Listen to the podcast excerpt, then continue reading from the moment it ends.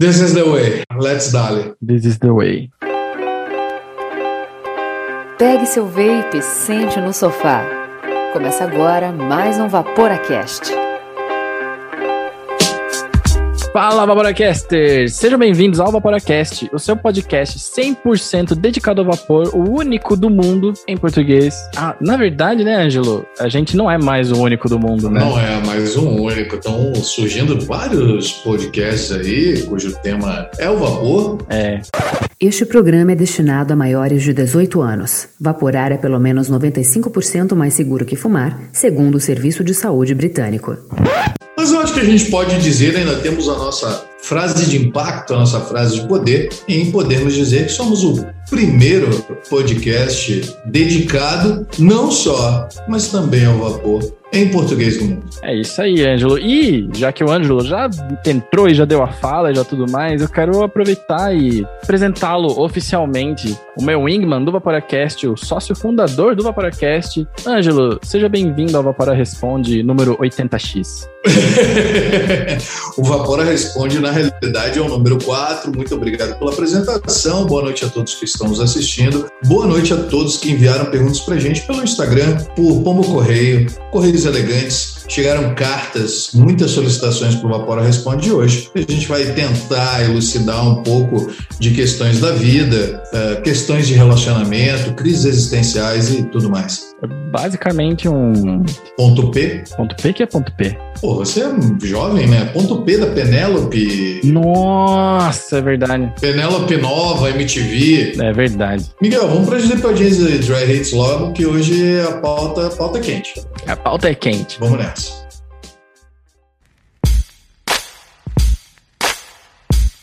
Dripadinhas e Dry Hits. Bom, primeiramente, como a gente sempre faz aqui nas Tripadinhas e Dry Hits, a gente quer deixar o super obrigado ao grupo de assinantes, do grupo secreto do Vaporacast. Eu sei que às vezes a gente fala de vocês por último, mas bem na verdade, vocês são o nosso primeiro e mais importante patrocinador, apoiador que existe. Então, muito obrigado a todos vocês do grupo secreto que fazem com que esse podcast possa chegar gratuitamente a todo o universo que vapora ou que está pensando em parar de fumar. É basicamente o nosso objetivo. E também muito obrigado aos nossos outros apoiadores, aos patrocinadores oficiais do Vaporacast, que é a Beside Special Blend, aquele juice foda de Curitiba, Curitiba Vape City, né? Apelidado carinhosamente por algumas lojas, mas eu acredito que é bem por aí. A Beside tá com uma linha nova, inclusive, de chamada linha Frozen. Eu acho que vocês devem entrar no site e dar uma conferida. Tem sabores novos que estão muito bons. Inclusive um que você gosta muito, né? O Pink Lemonade ou de melão? O Pink Lemonade e o de melão, que já mereceram destaque especial no seu coração, né? Ah, com certeza, cara. É, fazia muito tempo que eu tava procurando um juice que parecesse melona, aquele sorvetinho que eu ia falar japonês. Aquele sorvetinho japonês, é, é mas é, não é? Mas eu fiquei sabendo que é coreano, cara, esse, esse sorvete. Aquele sorvetinho asiático de melão. Asiático, é. Coreano igual K-pop e BTS. Não me julguem, porque eu conheço e eu sei tudo de K-pop nesse mundo. Mas também vão deixar aquele super agradecimento para flavbr.com, que é o site que você pode aprender a fazer seus próprios juices. E aproveita, inclusive, e dá uma conferida na nossa série DIY, na qual a gente fez aqui no podcast explicando tudo sobre DIY a partir do zero. E você pode encontrar todas essas essências que a gente comenta nos episódios, inclusive lá na flavbr.com. E é mais do que isso, pode encontrar todas as bases, todos os, os líquidos. Tem mix pronto, caso você esteja com medo de fazer um juice ruim já de cara. Tem garrafinha, tem tudo. E também, por último, mas não de maneira alguma menos importante, para os nossos amigos da Mago Blends, que mudaram de nome recentemente. Era Mago Juices antes, mas Mago Blends ficou mais da hora. Eu concordo. E estou esperando chegar, inclusive, um juice de milho. Você já experimentou um juice de milho, Angela? Nunca, nunca. Juice de milho, não. É, eu tenho muita dificuldade para pessoal que ele faz uns juices meio regionais e diferenciados, tipo pitomba com urucum e lero-lero com mariola. E eu gostaria muito de experimentar um juice de milho. É uma Mas é. Que deve ser muito diferente. Mas é tipo curau, será? Você experimentou suco de milho? Eu não sei, a gente tá esperando chegar. O suco de milho é muito tradicional em São Paulo. É mesmo? Sim. Eu, cara, eu tinha muito preconceito com suco de milho, então eu nunca tinha tomado, eu sempre via, e agora eu, a minha expectativa com esse juice está super, super alta. Então, galera, confere o site da Mago Blends. Você pode encontrar todos os links lá na bio do Instagram deles. Dá uma olhada lá, que eles também são muito fodas e são muito, muito gentis. E, Ângelo. Diga lá.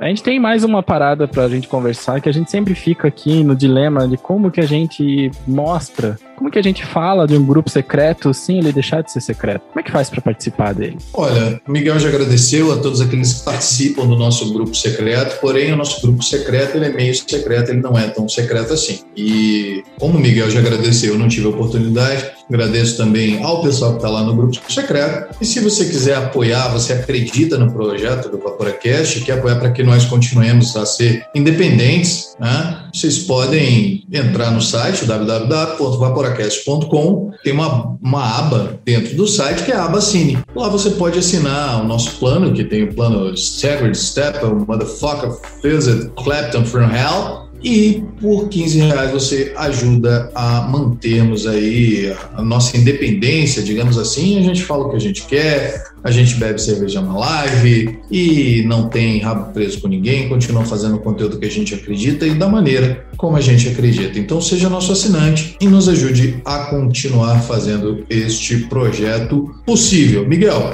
eu vou falar disso todos os episódios daqui para frente, além do grupo secreto. Você, mulher, você mulher tem dúvidas, você mulher não gostaria de se de entrar em outros grupos de repente, porque inconveniência, você mulher quer um pouco mais de sororidade, estar em companhia de outras mulheres. Nós temos o grupo das Minas do Vaporacast, que é tão das Minas que nem eu, nem o Miguel estamos presentes, a gente não sabe o que rola lá, a gente não, não, não tem nenhum tipo de ingerência sobre esse grupo. O grupo das Minas é comandado só por mulheres e só é permitido mulheres. E você, mulher, tem dúvida, quer parar de fumar? Já vapora, mas tem dúvida de como fazer aquela build? As meninas lá são muito bacanas, estão disponíveis aí para ajudar. Procure o nosso link no Instagram, no Campside. Lá na bio do Instagram você vai achar. Vamos pra pauta? Vamos pra pauta, mas tem um negócio que eu prometi outro dia no grupo, porque a gente sempre fala que no grupo rolam coisas muito legais, mas a gente nunca especifica que coisas legais foram essas. E tem uma parada que acontece às vezes, e só às vezes, que é quando o Marcão tem tempo, que eu prometi que ia ler.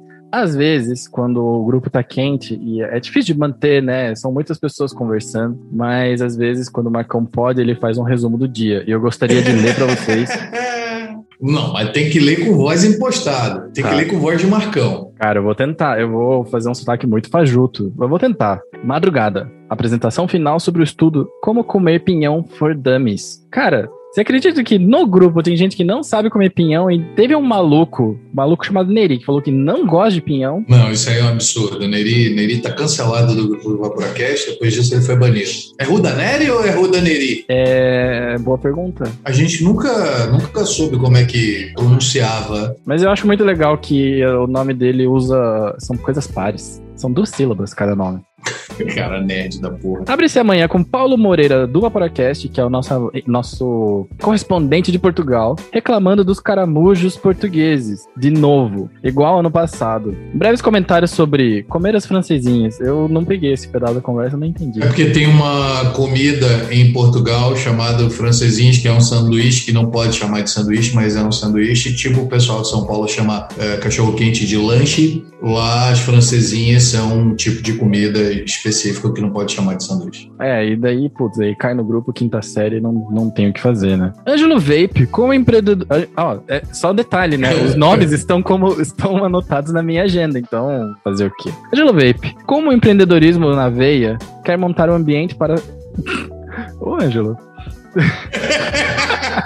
Ângelo, com o empreendedorismo na veia, quer montar um ambiente para que se comam francesinhas. No caso, sanduíches que não são sanduíches, né? Espero. Isso, que são francesinhas, isso. Outro assunto. Gastronomia portuguesa, isso justifica o peso do Paulo Moreira. Gente nova na área, Felipe Farina Vaporacast. Sim, tivemos assinantes novos nessa semana. Valeu, Felipe, obrigado. Próximo assunto. Cachimbos eletrônicos. O Neri Me confundiu com Sherlock Holmes ou um preto velho, só que vermelho e novo. É, o Marcão ele é grande, vermelho. Não é novo, e é vermelho. Não é novo. Paulo Moreira, voltou às aquisições. O mundo capitalista agradece. É, ele tinha dito que ia parar de comprar as paradas, gosta de falar mal de DNA, mas ele tem um e certeza que ele fala mal só pra gente. Sugestões de MTL para o Felipe e Matheus Prezin. Não sei quais foram escolhidos, não curto MTL. Isso é o Marcão falando. Isso é mentira também. Você lembra algum que foi. É, porque ele curte MTL e podemos provar. Vários handchecks, mais MTL, tem RTA, tem Coilhead, tem RDA. Dalton começou com as provocações. Aí o trem desandou. Se tiverem o Squonk RDA Mesh com Juice de banana, não postem handcheck.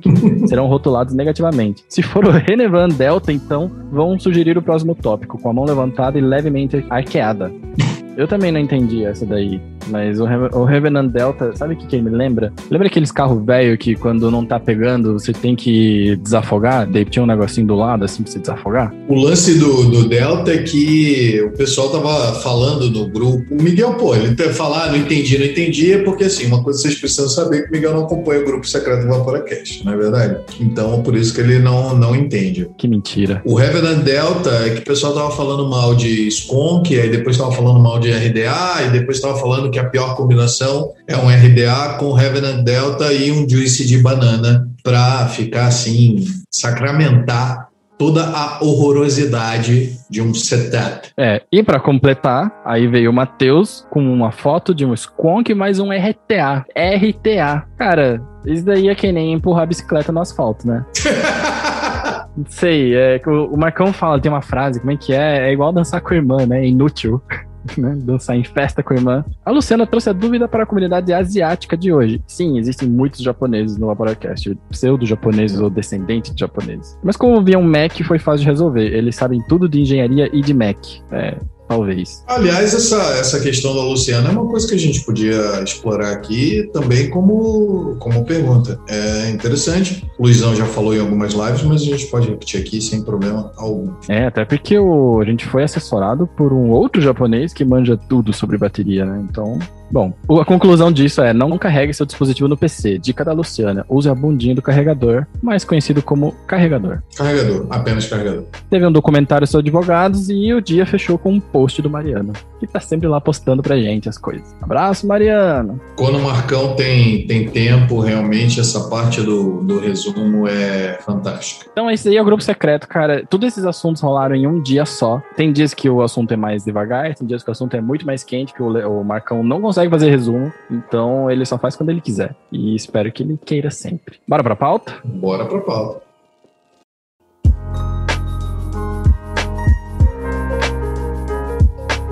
De tempos em tempos, a gente aqui do Vaporacast sente a necessidade de voltar e revisitar alguns assuntos. Geralmente a gente faz isso através de perguntas que mandam pra gente, de cartas, né, como o Ângelo falou, de cartas, e-mails, mensagens no Instagram e tudo mais. E a gente pega essas perguntas e coloca num banco de perguntas pra gente ir respondendo assim que a gente pode aqui na live. Por que que a gente faz isso? Muita gente tá começando a vaporar agora. Talvez você, querido ouvinte, você já saiba tudo sobre vapor. E pareça que às vezes o assunto é um pouco redundante. E sim, a gente pega as, algumas perguntas repetidas porque tem coisas que devem ser repetidas o tempo todo. Tem informações que precisam ser fixadas porque sempre tem uma pessoa nova vaporando ouvindo o Vaporacast. E eu confesso, né, Ângelo, que é difícil, cara, é, acompanhar tanta sigla, tantas coisas diferentes, porque a gente tem praticamente um dicionário inteiro que a gente usa somente dentro do vapor. Então o Vapora Responde é o espaço do Vaporacast pra gente matar as dúvidas todas elas. Galera que tá no chat, pode mandar dúvidas pra gente responder aqui, que a gente vai responder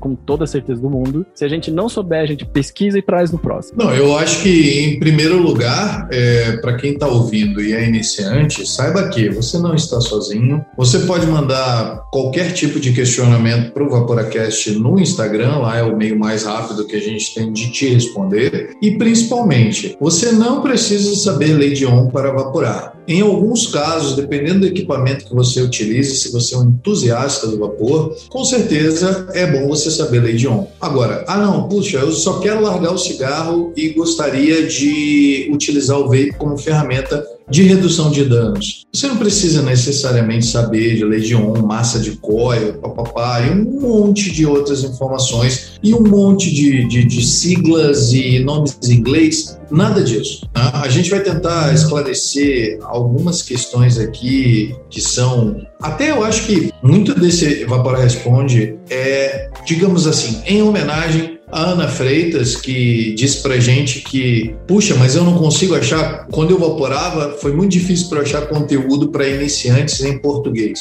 Então já fica aí mais um conteúdo nosso para iniciantes. Acreditem, nós não estamos sem assunto, nós não estamos sem convidados. Apenas de quando em vez é interessante a gente voltar para as nossas raízes voltar a falar de vaping e conversar com vocês sobre as dúvidas que podem surgir. E aí, entre elas, também a pergunta que não quer calar. Miguel, você já escutou MC Marcinho? Nunca ouvi MC Marcinho, cara, mas tem um MC novo que eu comecei a ouvir, que é o Bin. Laden? Não sei se você já ouviu o Bin. Não, é Sabin. Ele era Laden e virou só Bin agora. Olha, eu achei muito legal, cara, porque é um trap em português. Eu nunca tinha ouvido nenhum trap em português. Eu achei muito legal, cara. Meio que abriu a minha cabeça para um estilo novo de música, inclusive para um estilo novo de pessoas, cara, inteiro, assim, porque é uma outra galera, né, que curte trap brasileiro, nacional. E tá fortalecido esse movimento, né? Tá muito fortalecido. Bom, eu acho que vamos falar um pouco sobre a dúvida, já que a gente falou da, da Ana Freitas, essa dúvida não tá escrita, mas eu acho que a gente tem que falar. Porque na verdade, assim, a pergunta que eu tenho aqui é: sou novo no vapor e me disseram que é melhor utilizar um RTA. Qual é a vantagem?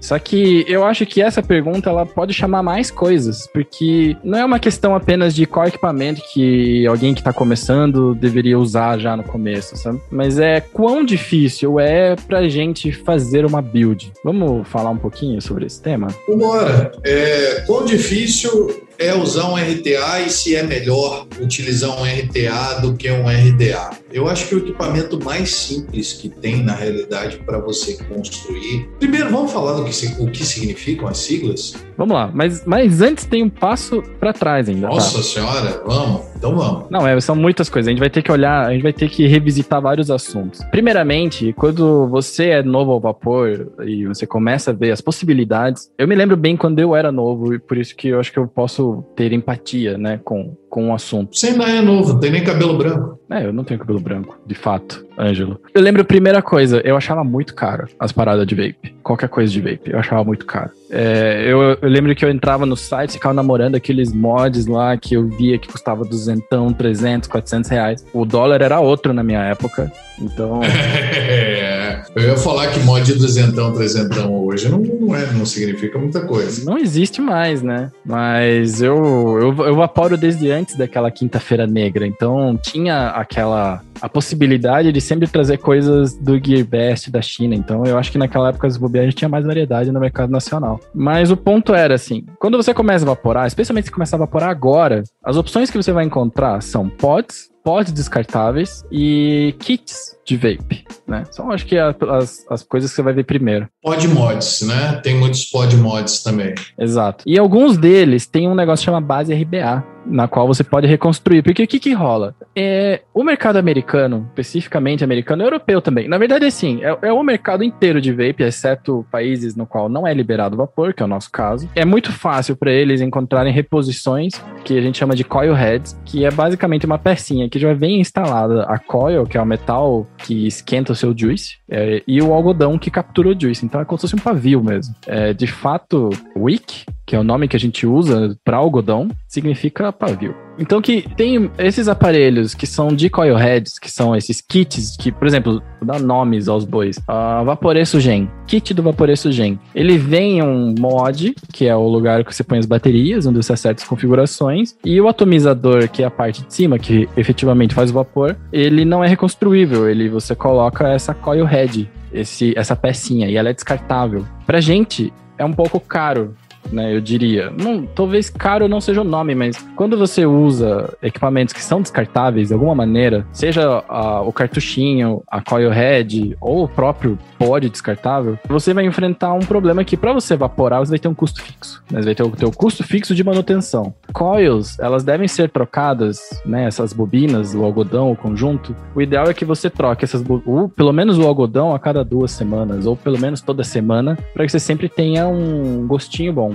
né? E não só isso, né? Se a gente está falando de, de eu estou vaporando porque eu quero reduzir os danos, a partir do momento que você troca a sua coil head, você, se você reciclar, se você ficar muito tempo com ela, você vai acabar produzindo ali naquela resistência e no algodão elementos que talvez não sejam tão interessantes assim para você respirar. Por isso a importância de você trocar. Que vai acumulando sujeira, né? Vai acumulando sujeira do líquido, né? Os líquidos, principalmente se você utiliza líquidos mais doces, eles são líquidos que você acaba ali acumulando algum tipo de detrito na coil, que o pessoal no vape normalmente chama de gunk, né? Esses detritos eles começam a caramelizar na tua coil, começam a sujar o seu algodão e trazem para você uma experiência, um gosto não muito agradável na tua vaporada. Então, assim, como o Miguel estava falando, nos países onde você tem coil heads, onde o vaping é legalizado, você tem mais facilidade de achar reposição, é mais barato,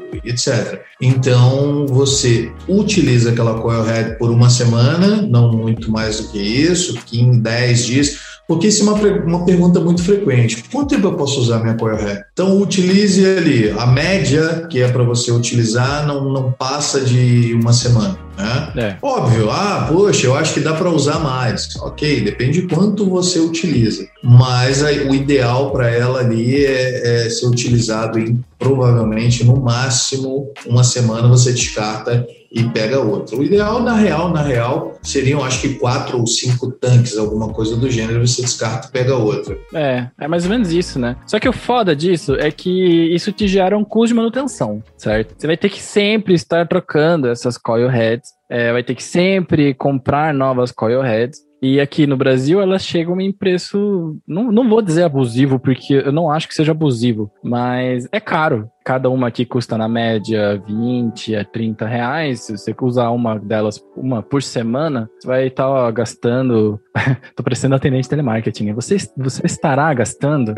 você vai estar gastando? Cerca de 100 reais por mês. 100, 120 reais por mês. E aí a gente sempre fala: então beleza, então você pode partir para uma outra solução, que é comprar um tanque que seja rebuildable ou reconstruível, ou utilizar uma base RBA, que é uma base reconstruível para atomizadores que usam coil heads. É basicamente uma coil headzinha pequenininha que, se você prestar muita atenção, tomar muito cuidado e usar toda a atenção e raiva, você consegue montar, né? As, as, as paradas RBA, né? Exige um nívelzinho de destreza, né? Um pouco de insistência, talvez, mas acaba sendo uma opção mais barata porque a longo, principalmente, nem, nem digo a longo é, prazo, né? Porque os tanques, é, porque os tanques RBA e, e é porque normalmente quando você compra os mods, eles vêm vem em kits, né? Você tem o mod e o tanque com, com a coil. Mas existe a possibilidade de você comprar só o mod ou, de repente, comprar um kit e depois adquirir um tanque ou uma base, né, como o Miguel falou, reconstruir. É isso. E aí que quando a gente começa a falar de atomizadores reconstruíveis, tem alguns mitos, tem algumas verdades e algumas coisas que você precisa saber. Então, eu vou explicar para vocês de maneira meio rápida quais são os tipos de tanque que existem, mas não necessariamente explicar todos, mas pelo menos saber como que você lê e como você entende um tanque. Então, basicamente, no mundo do vapor, existem três famílias de tanques, que são, ou duas, né? Duas. Porque a terceira é meio miguelada e enfim. Mas basicamente você tem tanques que tem reservatório e tem tanques que não tem reservatório, no qual você pinga o juice nele para você ter juice para poder evaporar, né? Então, se você vende um kit, aquele kit que você usa, ele provavelmente parece muito com um RTA, sendo o R de rebuildable, o T de tank e o A de atomizer. E existem outros tipos, por exemplo, o que eu falei lá que é o Kinga, a gente chama de dripper né? Porque você dripa, né? Você pinga coisas nele, que é o RDA, que é Rebuildable Dripper Atomizer. Então, a partir dessas siglas, né, que é o T, quando tem um tanque efetivamente, e o D, que é quando não tem tanque, é livre, né? O negócio vai só pingando ali, evaporando, começam a vir variações, que é RDTA, R não sei o que lá, RDSA. RSA. É, meio que dá uma ignorada em tudo isso daí e tenta só focar nos dois primeiros, que é o RTA, que é o de tanque, e o RDA, que é o de dripper, certo? Dentro desses dois, existem alguns que são mais fáceis para começar. Aliás, ah, e tem o RBA, né, que a gente não, que a gente não explicou, mas o RBA é Re Rebuildable Base Atomizer. É, é um nome meio confuso, mas honestamente eu acho que vale muito a pena. Por que, que vale a pena ir, ir ou migrar para equipamentos que são reconstruíveis? Número um, você sempre tem a impressão de ter uma coil nova para utilizar o seu juice novo. E isso é muito importante. Primeiro, porque a gente está reduzindo danos e a gente quer evaporar é, em equipamento que esteja limpo, porque a gente não quer mais trazer nenhum tipo de sujeira para o nosso pulmão. Então, acho que essa seria a primeira vantagem. A segunda vantagem é que para reconstruir esse mod você não vai gastar quase nada. É, um pacotinho de algodão próprio para vape custa aí na média de 30 pila. E dura uma vida. Dura uma vida. Tem 10 gramas. Cara, tem muito tempo que eu não compro algodão. Mas muito tempo. Ó, só pra ter uma ideia, eu aqui em casa, né? Quem, são dois vapers que moram aqui, né? Eu e minha esposa, ela evapora também. E a gente troca bastante de setup porque ela aprendeu a evaporar comigo, então ela tem o mesmo esquema que eu de não usar juices diferentes na mesma build, na mesma construção. Porque a gente é chato e não gosta do sabor sendo misturado ali, né? Eu tenho, eu gosto de sentir o sabor dos juices, então eu gosto de sentir ele purinho. Tendo isso em consideração, dois vapors que as builds são feitas basicamente duas vezes por semana de dois atomizadores, é, eu comprei o meu último pacotinho do algodão, que tá começando a acabar agora, faz uns quatro meses atrás, né? Então, nessa continha aí, se você fosse um vapor sozinho, um solo vapor, seria aí, cara, oito meses de algodão por 30 reais, né? É o preço de uma coil hat. Também as coils, né, que é o elemento metálico que provoca esse vapor, né, que tem um funcionamento muito parecido com um chuveiro, um chuveiro elétrico, ou seja, é uma, é uma corrente fazendo uma resistência que esquenta. As coils aí começa, putz, aí em coils também tem um outro universo inteiro que se abre, mas você pode comprar um fio de rolinho, já que está começando, um fio próprio para vape, que tem vários metais diferentes. A gente falou desses metais no Vapora Responde número 3, que a gente gravou, era eu, o Shark. E o Marcão. E o Marcão. Sendo que o Shark, ele é coil maker, então ele manja de fazer coils e vive esse lance dos metais aí dia e noite. E basicamente um rolinho desses também custa o quê? Uns 30 reais? Por aí, em média. Em média. E cara, eu nunca terminei nenhum rolinho. Eu perdi ah, eles. Ah, eu já. Eu, eu perdi eles, já, cara. Já. Quanto tempo você acha que duram? Cara, depende, depende do tipo de coil e da quantidade de vezes que a pessoa troca. É, eu acho que também a gente pode inserir depois aí, nesse papo, os atomizadores MTL e os atomizadores DL. Os atomizadores MTL, que são, e, que são muito parecidos com os RB a pela quantidade de material de fio e de algodão que você vai utilizar na sua coil, eu acho que um rolinho desse, se você trocar uma vez a cada quatro dias aí, mais ou menos a tua, a tua resistência, você reconstruir, você vai ter um rolinho desse que tem 30 metros, se eu não me engano, ele vai durar ali alguma coisa como seis meses, pelo menos. Olha, com 10 centímetros você faz uma coil, né? É, pra mim é isso. Um pedacinho de 10 centímetros você faz uma coil, né? E fazer uma coil, né? O coil vem de bobina. E é basicamente enrolar o fio em volta de alguma chavezinha Phillips que você tenha. É tão simples Sim. assim fazer uma coil. Né? Tão simples quanto isso, não precisa fazer cálculos astronômicos, nem nada do gênero. Pega a ideia do que o Miguel falou de uma resistência de chuveiro. Você precisa ter o fio, o fio deve estar em formato de molinha e você tem que passar um algodão por dentro daquilo. O nosso objetivo aqui hoje é ilustrar algumas coisas para vocês, para que vocês tenham ideia daquilo que a gente fala, vocês sendo iniciantes, obviamente, mas existem vários tutoriais na internet de como se fazer isso que a gente está dizendo. E lembrem-se sempre, qualquer dúvida sobre o episódio de hoje, nós estaremos disponíveis para respostas no Vaporacast no Instagram. É, você comentou, né, para a gente falar mais sobre MTL e DL. Você estava falando do, do, dos tipos possíveis de atomizadores isso. Uhum. E aí a gente tem as bases RBAs que normalmente se utilizam para substituir os pods, né? Você tem ali os pods e as bases RBAs, que são Rebuildable Base Atomizer, por assim dizer, nos pods. Então você, normalmente, assim como você tem as coil heads nos equipamentos maiores, como o GEM, por exemplo, que você citou, que vem no kit, você também tem os pods. E aí, dos pods, a, a possibilidade que os fabricantes te dão é que você reconstrua através desses, dessas bases que a gente chama bases RBA, ou seja, fabricante é, por algum motivo não produz mais ou enfim, você quer construir a sua própria resistência. Existem essas não para todos, mas existem vários kits agora, vários pods que vêm com essas bases RBAs. Dentro daquilo que o Miguel falou, da diferença, né, de dois grandes grupos, o dripper, que é o que você pinga em cima, e eu tô fazendo gestos, isso não vai fazer o menor sentido.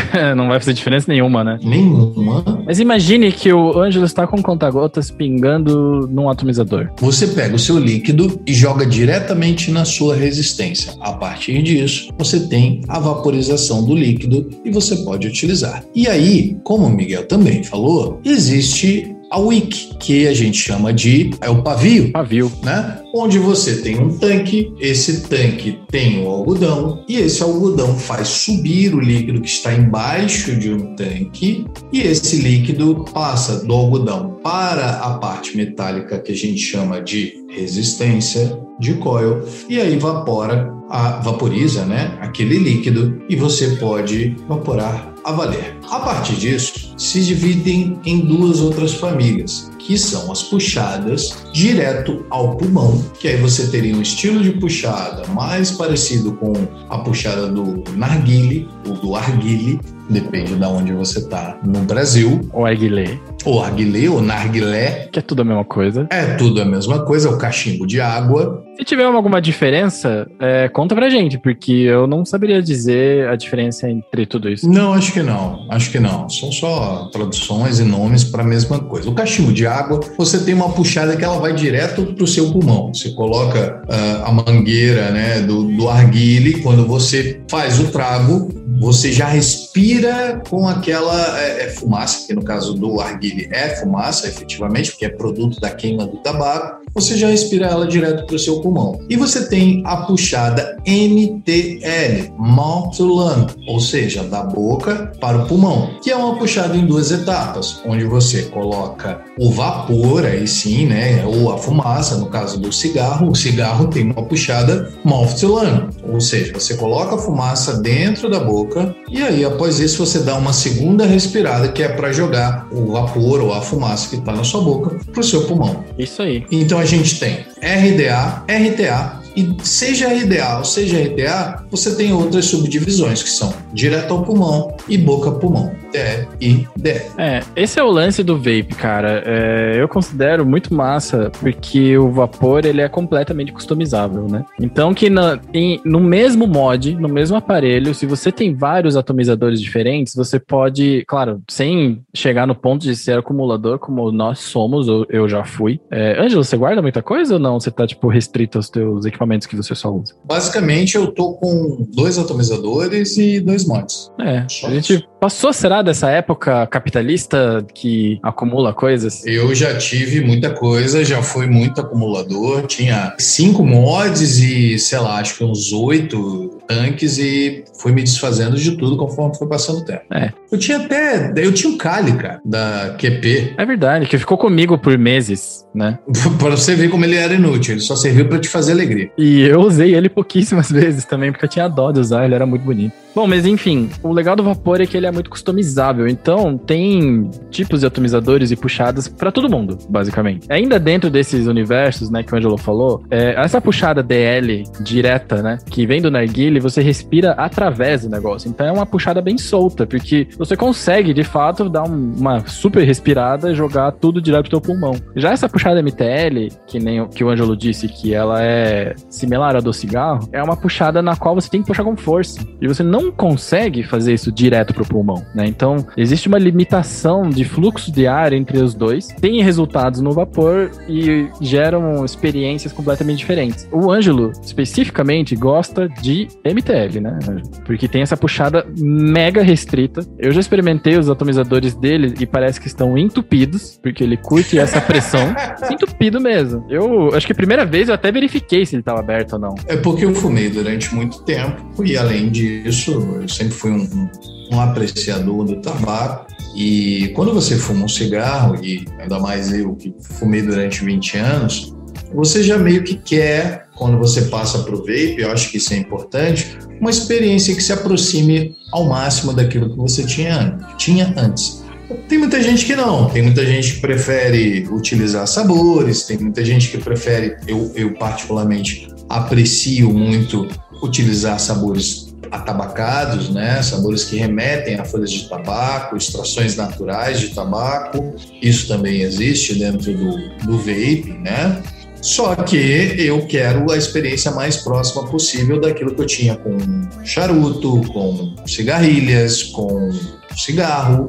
Então eu utilizo um atomizador, uma experiência de vaping que a gente chama de MTL. E sim, os meus são bem restritos. É, quando eu conheci o Ângelo, eu só usava direto, né? Que é o DL.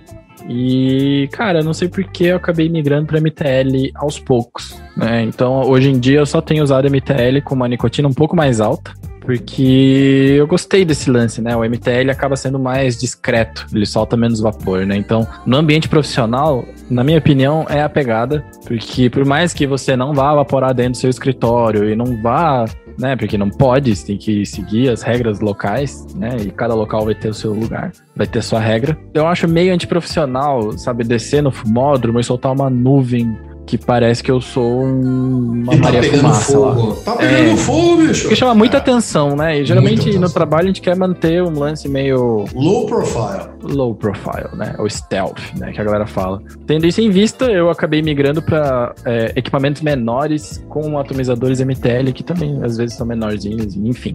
Vantagens do MTL também. Você acaba, além disso, consumindo menos líquido e você pode utilizar miligramas de nicotina mais altos, o que te dá uma arranhadinha na garganta, te dá uma saciedade maior. Vantagens do MTL em relação ao DL.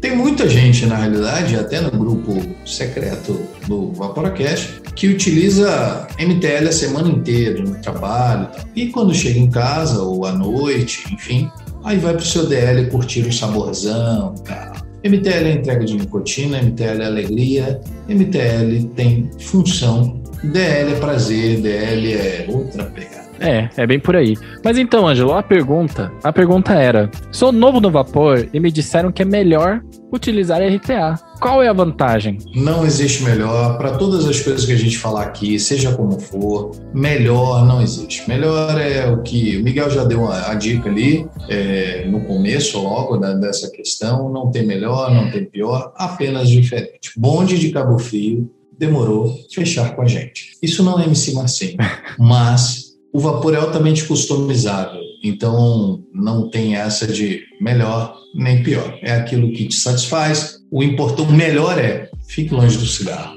Exato. Porém, eu quero opinar um pouco aqui, né, na questão do melhor ou pior. Tendo em vista, né, que se você é novo no vapor e já te indicaram de cara comprar um RTA, claro, o RTA ele tem várias vantagens. Uma delas é que ele armazena líquido dentro do tanque, então você pode colocar. Tem uns RTAs que, é- cara, tem RTA que chega a 30 ml de líquido, mas isso é um Dá para botar um peixinho nadando. Vai botar um certo? peixinho, é basicamente uma panela de pressão ou aqueles negócios de água, aqueles galão de água, sabe? O mod fica meio feio, parece um mini crack. Há quem discorde, mas essa é a minha opinião. mini crack, os jovens não, não vão saber o que é um mini crack. É. Se você não sabe o que é mini crack, putz, pro- procure no Google, cara, vale a pena saber. Eu tinha coleção de mini cracks e aparecia o Tafarel o tempo todo, cara. Tafarel o tempo todo. Bom, é, honestamente, é, RTAs, eles são muito trickies, eles são muito ardilosos. Cada RTA tem um segredinho. Por quê? Porque o espaço que você vai montar a tua resistência e passar esse algodão é reduzido, é menor, porque né, no próprio, na própria construção desse tanque ele tem que não pode ser muito gordo, senão o negócio fica feio no mod. Então ele tem uma chaminé ali, um espaço no deck dele de montagem é pequeno para você evaporar. E a única parada que vai interferir que o seu atomizador não vaze é uma paredezinha de algodão que ela vai fechar o caminho do entre, ela vai tampar o caminho entre a parte interna onde está a coil com a parte externa onde está guardado o líquido. Então, RTA para quem está começando é muito difícil de buildar porque vaza, né? Ele vai, ele pode vazar. Existem alguns modelos aí, Zeus X, o Intake, o Dead Rabbit RTA, que são atomizadores que o ar entra por cima, então eles falam que é a prova de vazamento, mas não é bem assim. Ele é mais difícil de vazar, mas não quer dizer que você esteja à prova. De, aliás, a prova não existe nada à prova de no vape, inclusive. Então, eu, na minha opinião, RTA são meio complicados. Porém, RDAs que dão mais trabalho para você vaporar são muito, muito, muito mais simples de montar. Primeiro, porque você não precisa se preocupar com vazamento, né? Ou porque você coloca o líquido ali quando está evaporando, acabou de evaporar, você simplesmente não abastece ele mais, não molha ele mais. Então, na minha opinião, eu diria, se você quer aprender a buildar, né? Aprender a fazer essas builds, e você é novo no vapor, experimenta usar um RDA primeiro. RDA é uma parada que a galera que é mais macaco velho de vape, que nem o próprio Marcão comentou aqui no chat, né? Que é se é velho no vapor, tem que usar RDA. Dá a impressão de que o RDA é um equipamento avançado para usuários avançados que já sabem da porra toda no universo vapor. E não é verdade. Eles são os atomizadores mais simples de montar. Inclusive, eles dão o melhor sabor, que é um ponto debatível discutível, mas nessa discussão o RDA, de fato, provavelmente. Você acha que mesmo que RDA tem sabor melhor? Cara, eu acho que depende para que, que você está utilizando, né? É, é, como a gente já tentou dizer desde o início, é sempre, mesmo você dizendo que, ah, poxa, isso é, isso é mais fácil e tal, eu acho que tudo depende da experiência que você quer atingir no vapor. Óbvio, nem todo mundo pode provar tudo, nem todo mundo tem disponibilidade financeira para comprar todas as coisas, é caro. Mas assim, saiba que mesmo com essa desvantagem que o Miguel falou, de pouco espaço e tal, você pode ter ali um problema ou outro, mas existe a possibilidade que você consiga a a partir de vídeos ou coisas do tipo, e você tenha a sua própria experiência e consiga utilizar logo de cara um RTA. Eu, particularmente, saí de uma Coilhead DL para um atomizador MTL reconstruível de cara. Eu comprei um Berserker MTL e já comecei a buildar na hora, assim antigão ainda. Não é difícil. É, você achou fácil você achou difícil? Acho que esse é também uma boa pergunta, Porque lembra, né? A Ana comentou assim, poxa, ninguém me falou, é fácil buildar. Exatamente, exatamente. E a Karen também falou isso, né? Ela, ela vinha de, de experiências de RTA, de rebuildáveis, etc.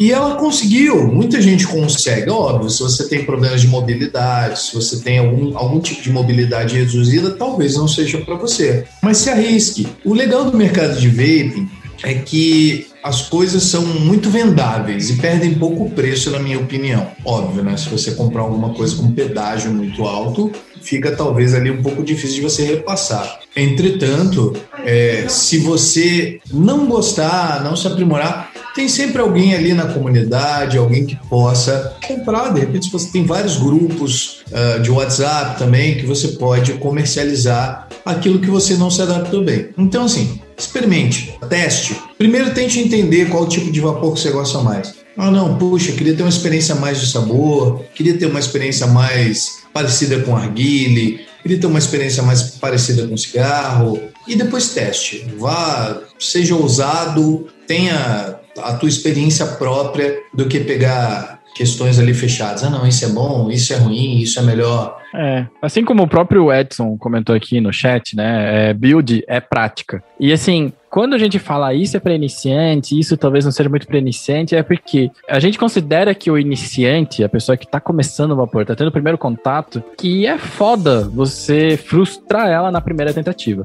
Putz, então a pessoa começou agora a vaporar, pegou um moonshot RTA, que é um diabo de buildar, de montar e etc. É claro que essa pessoa vai ficar frustrada e vai parar de evaporar. Só que os atomizadores que têm saído, assim, desde 2018, se bobear, 2019, os últimos atomizadores, essa última leva, essa última tecnologia de atomizadores que apareceram, eles são muito fáceis de montar. Sim. E que só tem um jeito de colocar a coil e, putz, é muito mais fácil, né? É verdade. Não é que nem o que nem o moonshot, você tem que tirar a base e enrolar duas, colocar ele de volta, passar a coil, ficar de olho nas figurinhas. Não, não é mais assim hoje em dia. Hoje em dia é muito mais simples, né? E é difícil que você se frustre, porque mesmo a pessoa, mesmo um vapor experiente com RTA novo, ele provavelmente vai errar aquela build algumas vezes. Só que a diferença é que o cara que tem experiência, ele meio que sabe fazer aquela avaliada ali, né? Ver, putz, vou ter que pôr mais algodão, vou ter que pôr menos algodão. Só que, cara, tem tanta gente que cria conteúdo pra vape no Brasil e no mundo que você, se você colocar no YouTube, é, vou dar um exemplo aqui do atomizador que eu tô usando. Colocar no YouTube, Precision Tutorial Build você encontra a informação que você precisa e vai ter alguém explicando com todos os detalhes o tamanho do algodão que você vai ter que colocar. E mesmo que seja review gringo, mesmo que você não entenda, no YouTube você acha várias coisas que te mostram e você consegue entender por aquilo que você está vendo, como é que monta, como é que faz e tal. E novamente, qualquer dúvida, a gente está disponível no Instagram para ajudar vocês naquilo que for necessário. Não existe melhor. RDA, RTA, ah, melhor RTA, começa com RDA. Cara, RTA, RDA, DA, dripper. É um pouco mais fácil, você não vai ter que se preocupar com algodão, se está pouco, se está muito. Mas assim, se você tiver um pouco de curiosidade e tiver um pouco de, de ah não, putz, eu quero fazer, eu tenho um pouco de habilidade manual e eu quero fazer. Dá para ir também direto para um RTA, na minha opinião, sem muito problema. É, eu concordo. A gente tem uma outra pergunta que é uma pergunta recorrente aqui, mas eu acho que vale a pena a gente sempre falar sobre isso. Essa pergunta é para o Ângelo, que é o nosso especialista burocracias do Vaporacast. Porque se alguém manja burocracia aqui é você, né, Ângelo? Que é como é que anda a regulamentação ou regulação do vapor no Brasil? A que pé que tá? E acho que é interessante que a gente tem que atualizar as pessoas, né? A que pé que tá? Bom, desde 2009 nenhum tipo de mudança acontece no Brasil. Portanto, lá se vão há 12 anos quase, e nós estamos na mesma situação. Muita gente não sabe, e, e, é engraçado, né? Porque a gente. Isso faz tão tanto parte da nossa realidade, seja como produtor de conteúdo, seja como militante do vape.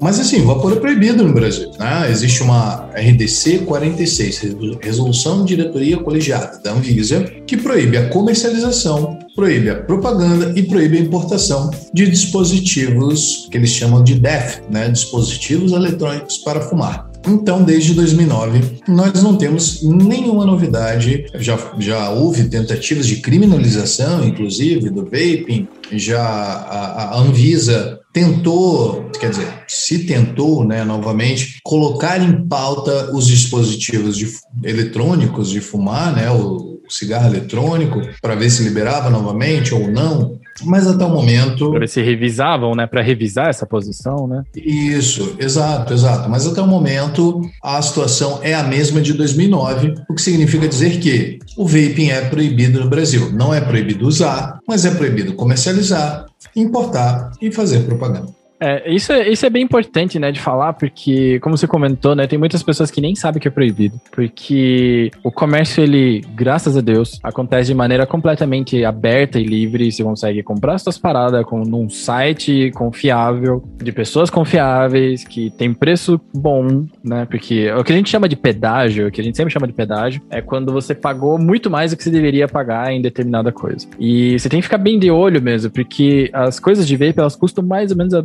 a mesma coisa, né? São a galera traz do Paraguai ou traz da China, dá um jeito de chegar aqui no Brasil. Então eles chegam mais ou menos na mesma faixa de preço. Uma curiosidade barra dificuldade que eu tive quando comecei a evaporar, inclusive, era porque eu olhava o mesmo aparelho, no caso, um Revenger X da Vaporês. Eu lembro que eu olhava o mesmo aparelho e em sites, alguns sites custava tipo 270 reais, só o mod. Em outros sites custava tipo 700 reais, só o mod. E eu ficava, mas que coisa? O meu com duas baterias, eu também comecei, eu comecei com o Revenger e o meu com duas baterias custou 800 reais. 800 reais. Paguei um tremendo pedágio numa loja física, numa tabacaria, mas eu assim, paguei meio que consciente. Eu falei, olha, já que é para começar, eu quero começar pagando o preço que for, mas eu quero começar agora. E é bom que eu pague esse preço, porque eu fico pensando, não vou voltar para o cigarro, porque se eu tiver de repente pagado assim, um valor relativamente baixo, ah, poxa, não, mas eu vou comprar uma carteira de cigarro. Então, assim, principal de tudo, você tem que fazer um pacto contigo mesmo de que você quer parar de fumar.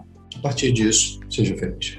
É. E desconfia de preços que descolam muito da realidade, né? Então, quando estiver muito caro o negócio, é pedágio. Se estiver muito barato, pode ser enganação. Então, fica na média ali, né? E, né, e, a parte esquisita né, tudo isso é porque, que nem o Ângelo que comprou o seu vape numa, o seu mod, o seu kit numa vape shop, numa vape shop, numa tabacaria, se você entra e anda aqui pelo centro de Curitiba, por exemplo, e entrar em qualquer tabacaria, você encontrará também artigos de vape, você encontrará atomizadores, você encontrará juice, você vai encontrar aparelhos que não estão escondidos, estão bem expostos ali na frente da parada, estão na vitrine. E por isso que é incomum a gente pensar, nossa, mas esse negócio é proibido, não pode vender, mas todo mundo vende. É, o conselho do Vaporacast é aproveite que as nossas instituições não são 100% perfeitas e aproveite isso para adquirir o seu mod, né? Seja de uma loja física ou de algum lugar que você, algum site confiável que você achou por aí. Porque se as nossas burocracias funcionassem como deveriam, a gente não teria acesso a vapor no Brasil. Então é um easter egg, exploit, basicamente. Em direito administrativo, chamamos isso de princípio da ineficiência estatal. Então, aproveite o princípio da ineficiência estatal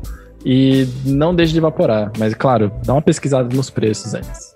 É, falando do nosso princípio de ineficiência. Esqueci já a palavra. É, o La Mafia Vapes comenta aqui. Graças a Deus não é legalizado. Imagine se fosse, o governo cobraria uma taxa de juros absurda. Cara, eu concordo contigo há a possibilidade de existir uma taxa de juros absurda, né? Uma impostos e tudo mais colocado em cima do preço. E é por isso que a gente gostaria que liberasse o vapor né, no Brasil. Só que não liberar de qualquer maneira, né? A gente aqui do Vaporacast, a gente, claro que é uma utopia, né? Que nada acontece do jeito que a gente gostaria que fosse. Sempre tem que fazer um, um compromisso é, tem que dar o braço a torcer em algumas questões, mas o que a gente esperaria, o que a gente adoraria que acontecesse, acontecesse no Brasil é que houvesse uma, uma regulação justa do vapor no Brasil. Começando pelo fato, né, diferenciando a questão do vapor e tabaco, que é o que rolou no Reino Unido, que a gente fez até inclusive uma postagem no Vapora News, na qual eles fizeram, ou seja, eles diferenciaram lá que vapor é vapor, tabaco é tabaco. Porque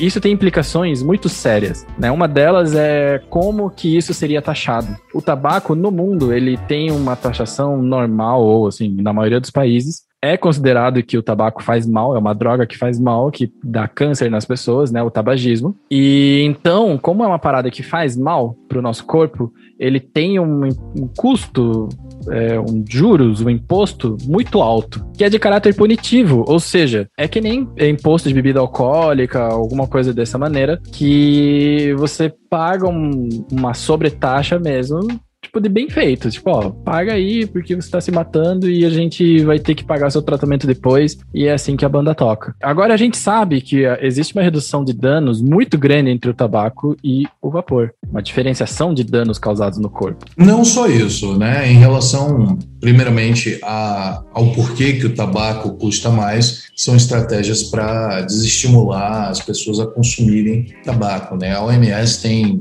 algumas regras para desestimular isso, que são chamadas metas Empower. E uma das metas é a sobre taxação sobre produtos de tabaco. Né? Além disso, eu queria discordar uh, do La Mafia ali, respeitosamente, e La Mafia Vapes discordar de você em relação à questão do, graças a Deus, não é legalizado. A questão do, do La Mafia ali é, graças a Deus, que não é legalizado. Imagina se fosse, o governo cobraria impostos, né? Sobre isso. Eu acho que imposto, o, o, empresário que quer trabalhar com vape no Brasil hoje, ele paga de qualquer maneira. Ele paga para o freteiro, né, o famoso freteiro que vem do Paraguai, ou seja lá. O redirecionamento na compra também. Redirecionamento que ele faz dos Estados Unidos ou da China, seja lá como for, que ele traz o vape para o Brasil. E isso muitas vezes vai acabar aí afetando diretamente o preço que ele repassa para o consumidor. Infelizmente, a gente no Brasil tem né, essa é, é, é, percepção de impostos e não é querer dizer que não é alto, porque efetivamente é alto, né? É alto. Só que é aquilo, né? Você repassa para o consumidor, né?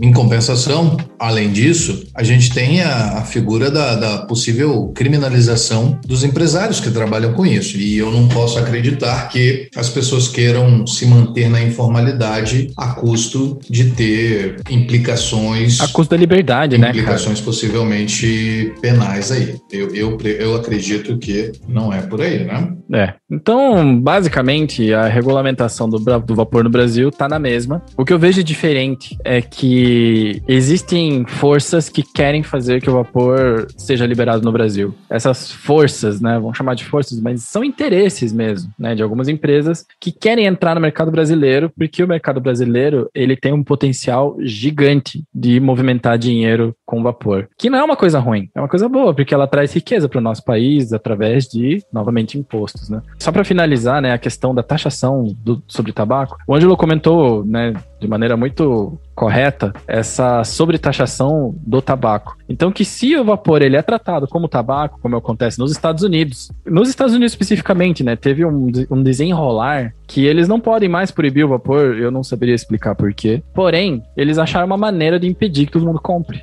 porque existe uma lei, existe é, regras nos Estados Unidos na qual você não pode enviar cigarro por correios. Também existe no Brasil. Existe no Brasil? Também existe no Brasil. Sim, sim, sim. Você não pode fazer nem propaganda. Cara, são as mesmas regras e você não pode enviar cigarro. Você não consegue comprar cigarro pela internet. Exato. Então que nos Estados Unidos eles conseguiram matar, sem aspas, porque eles afundaram milhares de lojas, milhares de lojistas, acabaram com a disponibilidade de, de líquidos, de, de tudo tudo a respeito do vapor, apenas mudando uma frasezinha, colocando o vapor dentro da categoria de tabacos. Coisa que no líquido de cigarro eletrônico não tem uma gota. Bom, existe a nicotina, mas exceto a nicotina, não existe nada que seja derivado do tabaco. Ele é completamente diferente. E, e existem nicotinas sintéticas que também não são derivadas do tabaco. Exato, né? Então é muito injusto. Eu digo aqui, o exemplo mais injusto de tratar o vape como tabaco é o tal do juice sem nicotina. Para os Estados Unidos, juice sem nicotina é considerado cigarro. Simples assim. É uma consideração muito bosta de acontecer, desculpa a palavra, muito, muito ruim. Porque coloca todo mundo nesse saco e agora eles mataram o mercado e não tem muito o que fazer lá. Impacto esse que está sendo sentido no Brasil pelos nossos fornecedores, pelos nossos juice makers, que estão tendo muita dificuldade em ter acesso às essências, à matéria-prima de se fazer juice. Então, claro, a gente adoraria que o vapor fosse liberado no Brasil, só que não basta apenas ser liberado. A gente, como sociedade civil, a gente tem que se unir e cobrar que ele seja liberado da maneira certa. É, a gente sempre fala da questão de associação e tudo mais, só que dessa vez eu vou me abster porque parece que logo vai ter um negócio saindo que eu não posso dar spoilers. Então, temos um passo a mais aí, não é mesmo? Mais perguntas? Temos mais perguntas que vieram do Instagram, Miguel? A pergunta que veio pra gente veio do Kevin, na verdade, do grupo secreto, perguntando: a diferença é gritante entre tecnologias diferentes de mod, ou seja, entre tensão variável, PWM ou mecânicos? Né? Então,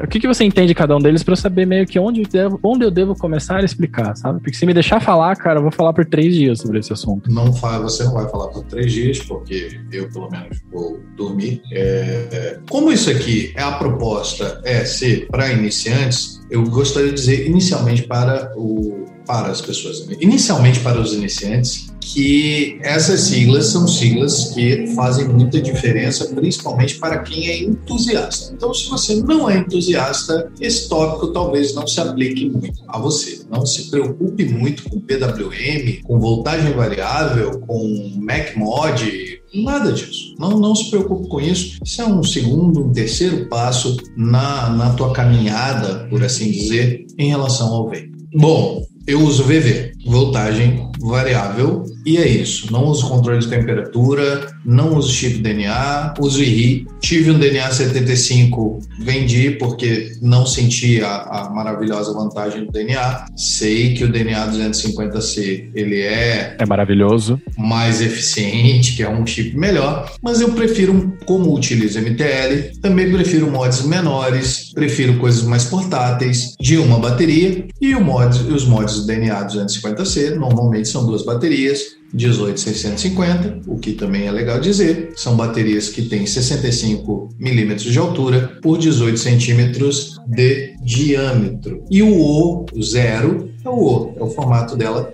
de pilha redonda, né? E baterias 21700, que quer dizer que elas têm 70 milímetros de altura, 21 milímetros de circunferência de largura e também diâmetro. diâmetro, também conhecido como diâmetro. É, porque circunferência é diferente de diâmetro. Desculpa, Miguel, é. me perdoa. Circunferência é o perímetro Miguel, e Miguel, diâmetro Miguel, é a distância entre os Miguel, duas vezes raio. Diga. Desculpa por isso. Eu vou melhorar.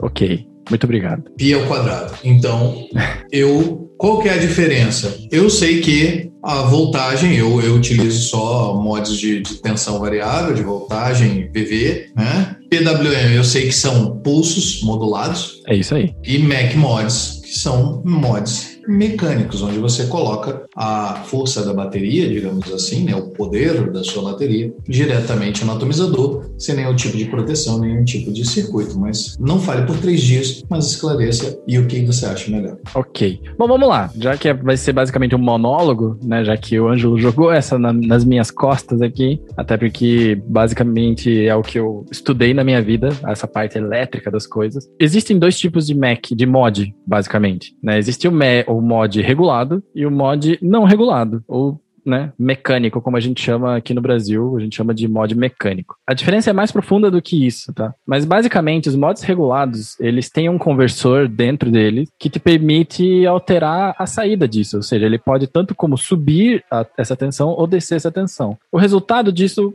qual que é? O resultado disso é que você instala a sua coil e quando você for vaporar, se você quiser mais potência, mais saída, você aperta para mais. E se você quiser para menos, você aperta para menos. Ou seja, você consegue regular a saída desse mod, desse conversor, no caso, né? É um equipamento elétrico, basicamente. Então, que das tecnologias atuais que existem, né? O mod regulado padrão é o tal do VV, ou tensão variável, que se fosse uma tradução seria VT pra gente, ou TV, né, nesse caso. Basicamente, o mod regulado, o mod VV, ele é o mod padrão regulado que você encontra por aí. Por exemplo, a gente pode citar aí o Vaporeço Gen, a gente pode citar o próprio DNA 250, a gente pode é, citar até o meu USVL disco edição do Star Wars. E nessas outras tecnologias que existem, existe o PWM, que ele é um mod que costuma ser não protegido, ou seja, ele não tem um chip de proteção. É, vale lembrar que os VV, na maioria dos casos, tem. E esse mod PWM, ele também é um conversor, ele também é um mod regulado, só que ele não consegue subir a tensão, ele só consegue descer a tensão dela. Então ele é muito parecido como se fosse um Mac que você consegue fazer um ajuste fino, basicamente. Então, de maneira geral, o PWM, ele é um conversor abaixador. Só que ele tem uma característica. Não é que ele abaixa a tensão de saída pela metade, se você coloca coloca metade. Ou que vai ser um terço, ou que vai ser 90%. O lance do PWM é que toda vez que ele abre a porta com esse pulso modulado, é, a saída ela sai 100%.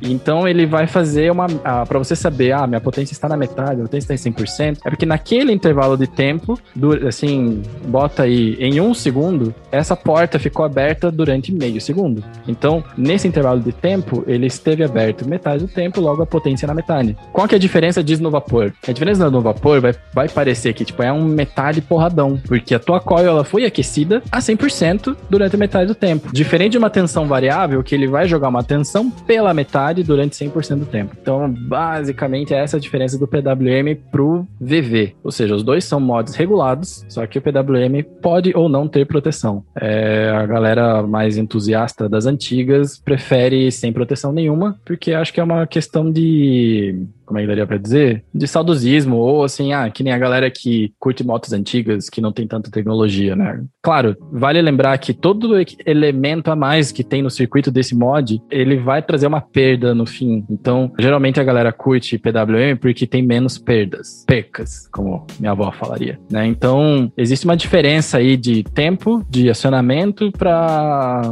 o calor efetivamente que se sente na boca quando vapora. Mas, cara, tá na base, tá na faixa de milissegundos desse negócio. Na minha opinião, não tem diferença. Mas há gente que fala que PWM é muito melhor. E por último, né, da pergunta do Kevin, são os Macs. E o Mac Mod, ele é um tubo de metal, ou uma caixinha de metal, ou alguma coisa assim, que não tem circuito algum, exceto a bateria e o atomizador. E um botãozinho para você fazer o acionamento disso. Às vezes esse botão, ele é indireto, ou às vezes ele é direto. Então é o que vai fazer a diferença entre um mod MOSFET e um mod mecânico, de fato. Mas a, a construção deles é bem parecida. E o lance do mod mecânico é que o mod mecânico ele vai entregar 100% da bateria o tempo todo. E aí a potência de saída você vai ter que resolver isso através de continha de lei de Ohm para saber qual é o valor da sua resistência, que, né, que a resistência por si só tem o papel de limitar a corrente. Então, com uma resistência dada, você vai ter uma corrente passando através da tensão aplicada da bateria. Basicamente isso. É, onde que mora a diferença? O mod mecânico não tem regulagem, né? A regulagem você faz construindo a coil, então efetivamente não tem regulagem. E os mods mecânicos, eles têm a característica de sempre entregar toda a bateria. E na medida que você vai usando esse mod mecânico, na medida que você vai usando essa bateria que está evaporando, a bateria ela vai miando. Naturalmente, ela começa lá, por mais que seja 3.7 volts a tensão nominal,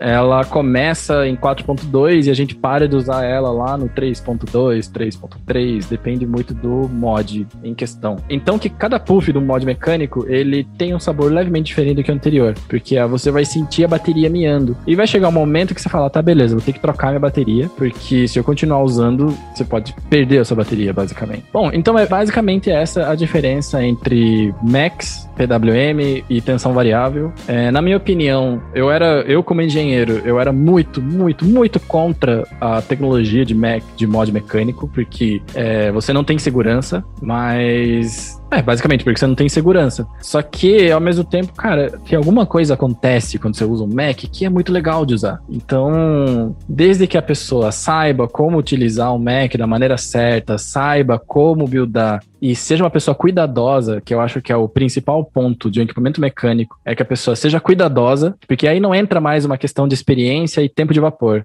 Entra uma questão de cuidado mesmo. Que se você montar errado, você pode, cara, você pode explodir o seu aparelho. Mas se você montar certo, tá seguro. Então, é uma questão de que a segurança depende do usuário. Eu, como engenheiro, não gosto muito disso, mas eu entendo o apelo, porque eu tenho dois modos mecânicos que eu uso, vira e mexe, e eu sou mal feliz com eles. Né? Bom, de resto, para pessoas normais, a tensão variável é o padrão e o PWM é uma boa experiência. Tem um mod de mercado assim que você consegue encontrar por aí, que ele é um PWM, até se quiser testar, que é o Tesla Invader 4, se não me engano. Não sei se já tem o 5 ou se é uma questão de nome apenas. Mas esse Tesla Invader, ele tem um designzinho que parece um galão de combustível da Segunda Guerra, sabe? Ele tem um, um quê de galãozinho. Esse aparelho, ele é um PWM e ele é muito massa porque ele aceita duas baterias 21700, que como o Ângelo mostrou, são baterias de 70 milímetros de altura, 21 de diâmetro e redondo, ou seja, ele é um cilindrozinho, é uma bateria mais gordinha. Ele aceita duas dessas, ou seja, é porradaria e gritaria pro dia inteiro. O negócio bate forte, é super potente e ele é PWM. E arrisco dizer que ele deva ter proteção, porque coisas de mercado costumam ter proteção. Mas vale a pena dar uma experimentada. Acho que eu tenho a pergunta respondida. Nossa, eu participei super dessa pergunta, eu tô até emocionado. Mas vocês me ouvem agora, gente? Agora tá tudo bacana, tudo legal? Tá tudo bacana, tudo legal. Seu áudio, inclusive, está melhor porque o microfone tá mais pertinho da boca. Pois é, o, o, o analógico, né, meu caro? As coisas analógicas realmente nunca deixam a gente na mão e acabam funcionando. O que que acontece? Agora eu tentei conectar o fone de ouvido no computador e ele simplesmente se não, negou. É, não vou, não vou funcionar. Ou seja, Miguel, em resumo, vamos lá. Em resumo, da última pergunta? Da última pergunta, só para voltar. Em resumo, existem alguns tipos de mod. Eles podem ter proteção Quando não tem proteção, a gente chama de mecânico. E quando eles têm proteção, a gente chama de protegido. Ou seja, eu tô colocando coisas a mais que nem tinha dito antes. E quando você pode alterar a saída, ele é um mod regulado. Pensando dessa maneira, PWM é um mod regulado, pode ser protegido ou não, vai depender da construção e do fabricante. É, a galera que é old school gosta dos, dos PWMs como Mac, ou seja, sem regulagem. E é basicamente isso. Tem o mod mecânico, não tem nada, acho que já falei. Mod VV, né, que é o tensão variável, são os mods regulados padrão. Costumam ter também proteção para sua bateria, coisa assim. Alguns cuidados, né? Porque quando a gente falou lá no começo de que você não precisa aprender lei de Ohm, você não precisa se ligar sobre as leis de física de transferência de calor, de massa, de efeito Joule. É claro que você não precisa disso para evaporar, porque cara, nem eu que sou engenheiro tenho esse conhecimento inteiro na minha cabeça. Então é óbvio que a gente não precisa saber saber disso. Porém, se você quiser usar mods sem proteção, que são os mecânicos, você tem que saber disso. Sim. Então, esse é mais ou menos o, o, nível de. E isso também não quer dizer que a pessoa que usa Mac tenha mais experiência ou menos experiência. Só apenas quer dizer que tem gente que gosta de se dar o trabalho e tem gente que não gosta de se dar o trabalho. Essa é a minha opinião sobre o assunto. Perfeitamente. E complementando, né, o Kevin falou, os três tipos a 80 km. os três a 80 km. Então, o que vai mudar aí vai ser o ramp up e a queda de tensão. Cara, é mais ou menos por aí. É mais ou menos por aí. Mas o ramp up a gente entende como velocidade que a sua coil demora para esquentar. É, o ramp up é característica do, do material da coil, não é. necessariamente do mod. O, o que você pode falar aí é velocidade do fire. Aí. Exato. Aí seria. Né? Beleza. Né? Aí, nesse ponto, o mecânico tem o fire instantâneo. Você fechou o botão, o negócio tá funcionando. Porque ele tá só esperando o circuito fechar para acontecer. No PWM, você vai ter aí uma diferença de algum ciclo que, né, de quando abre e quando fecha. Mas, cara, estamos falando de milissegundos. Nos regulados também, a gente tá falando de milissegundos, mas tem alguns regulados que são mais lerdos. Sabe-se Deus porque é um, é um fator construtivo. Então, no frigir dos ovos, é, a diferença, ao mesmo tempo que é muito tênue entre eles, é muito gritante no usar, né, enquanto usa. Boa. Eu gostaria de falar, de falar sobre, e isso é uma coisa que no 101 é, é sempre bom da gente falar, da diferença entre mix out e Freebase, né? É. Muitas pessoas perguntam, ah, mas eu posso usar Nixalt de zero miligramas, né? No vaping, a, a força que a gente dá aos líquidos, ou seja, se o líquido vai ser forte para você ou não, ela é dada a força em miligramas, ou seja, quanto mais miligramas por ml tem um líquido, esse líquido vai ser mais forte ao teu paladar, à tua percepção, e você vai sentir mais a nicotina bater, né? Então são miligramas por ml. Ou percentual, né? Ou percentual. Ou percentual. Se você veio de, dos Estados Unidos, por exemplo, conheceu o vapor nos Estados Unidos através de um Joule, Joule, sim. Ou pod descartável, por exemplo, né? A nicotina ela estará dada em percentual. Que no final das contas dá para traduzir também por miligramas por ml. Muita gente Exato. também não sabe disso, né? Então quando a gente fala que um líquido tem 5, 5 é, é difícil, mas assim, normalmente por algum motivo são múltiplos de 3, né? É. Você tem 3 miligramas por ml, ou seja, a cada ml que você vapora, você vai estar consumindo 3 miligramas miligramas de nicotina, 6, 9, 12. E aí, normalmente, convencionou-se, em algum momento, que quantidades mais baixas de nicotina são mais aceitáveis em freebase. A freebase de nicotina são dois modos de extração, de síntese. O Diego vai ficar chateadíssimo comigo, que é nosso amigo químico, mas eu realmente não sei qual o nome técnico que se dá para isso, mas são dois tipos de nicotina diferentes. Na freebase, você tem uma nicotina que ela é mais rascante, por assim dizer. É uma nicotina que dá uma incomodadinha mais na garganta. O que para mim, por exemplo, é muito agradável, né? mas muitas pessoas acham muito forte. Eu utilizo 9 miligramas por ml de nicotina freebase. Aí, a indústria do cigarro eletrônico, passado um tempo, inventou uma coisa chamada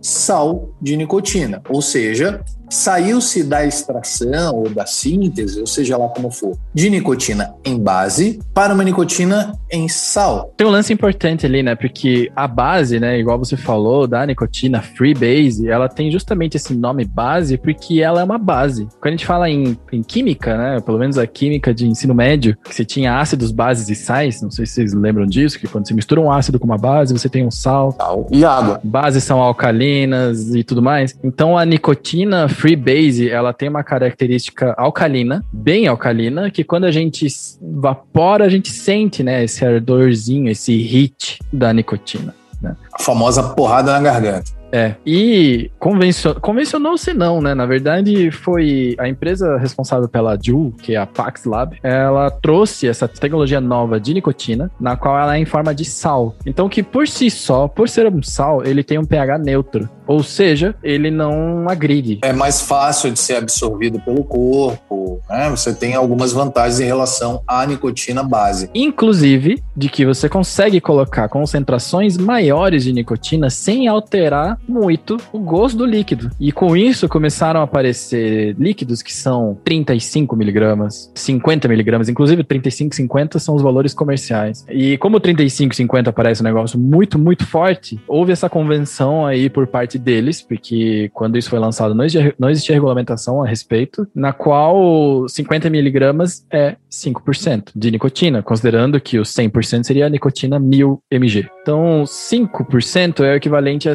mais ou menos 50, porque também não é exatamente mil, mas 5% é mais ou menos equivalente a 50 miligramas de nicotina. Aí você para e pensa, fala, tá, meu Deus, então quer dizer que aqueles líquidos que são dentro dos do Ju ou dos descartáveis é uma nicotina tão pesada, é sim bom, de 50, ah, mais de 10, 15 vezes o que se usa num Freebase, né? É sim e não. Porque ao mesmo tempo, né, que como o Ângelo colocou aqui, que a força do líquido é dada de acordo com o percentual de nicotina ou a presença de nicotina, né, seja por miligramas por ml ou por percentual, existe também uma outra variável na entrega da nicotina para o usuário, que é a questão da potência que está sendo aplicada na coil, na resistência. Ou seja, se você utiliza um líquido do tipo sal de nicotina, que tem teores bem elevados de nicotina, porém numa potência muito baixa, que são potências de MTL, porque as coils são menores, logo precisa de menos potência para fazer o aquecimento e tudo mais, você vai vaporizar menos líquido, que contém mais nicotina e você vai ter o teu puff, que vai ser um puff bem ralinho, com a nicotina que você precisa. Não é incomum pessoas que utilizam altas doses de nicotina vaporizarem ali durante o dia, 2 ml, 3 ml, até menos. Enquanto pessoas que vaporizam 3 miligramas de freebase, de nicotina base, não é incomum que pessoas vaporizem 10 ml, 15 ml por dia. É. Ou seja, uma das vantagens do MTL e a diferença é, você vai adquirir, você vai consumir mais nicotina, mas você também vai utilizar normalmente menos líquido, uma potência menor, você vai acabar ali talvez equilibrando, né? Isso. Quanto você usa de nicotina em relação àquilo que você vaporiza, quanto você ingere e quanto você vaporiza. Exatamente, porque não vai rolar aquele vaporzão, né? Só ver, tipo, os mods. Pega o Juul, por exemplo, ou um descartável que tem essa quantidade absurda de nicotina, você vai ver que nunca sairá uma super nuvem, né?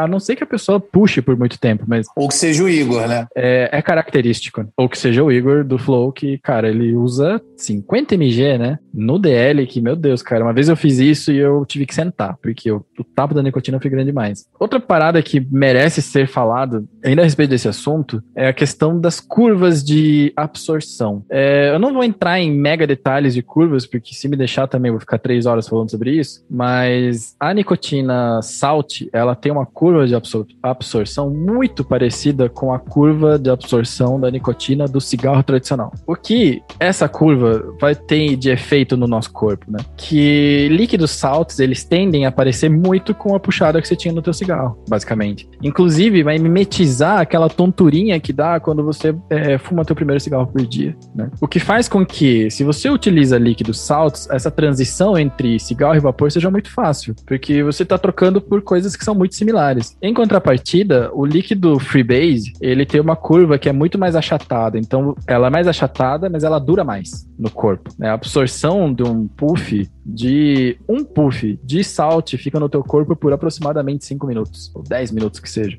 Um puff de freebase vai ficar no teu corpo, porque como ele é mais difícil de ser absorvido, ele vai ficar mais tempo sendo absorvido, né? É que nem aquela questão de açúcar e batata doce que a galera fitness curte. Então, fazendo essa comparação, a freebase ela é tipo uma batata doce, tipo um carboidrato de baixo índice glicêmico. O negócio não vai ser absorvido tão rápido pelo teu corpo, mas ele vai ficar liberando ali nicotina para você enquanto está no teu sistema. Então que no frigir dos ovos, utilizando nicotina do tipo freebase, você consegue ficar mais tempo sem evaporar. A sua fissura é menor, em relação à fissura que rola no salt, porque o salt ele é, ele é, absorvido, rola um pico e depois ele já vai embora. Então o teu corpo sente essa necessidade de você precisar de mais nicotina, uma vez que você vapor, agora vapor, que era ex-fumante até alguns dias atrás, você é viciado em nicotina. Né? Então o teu corpo pede. Então são as diferenças aí que tem entre o Salt e a Freebase. Você acha que ficou completo? Eu acho que sim. Acho que cobre, cobre muitas, muitas bases que são necessárias. E lembre-se sempre, ah, puxa, mas eu utilizo, como o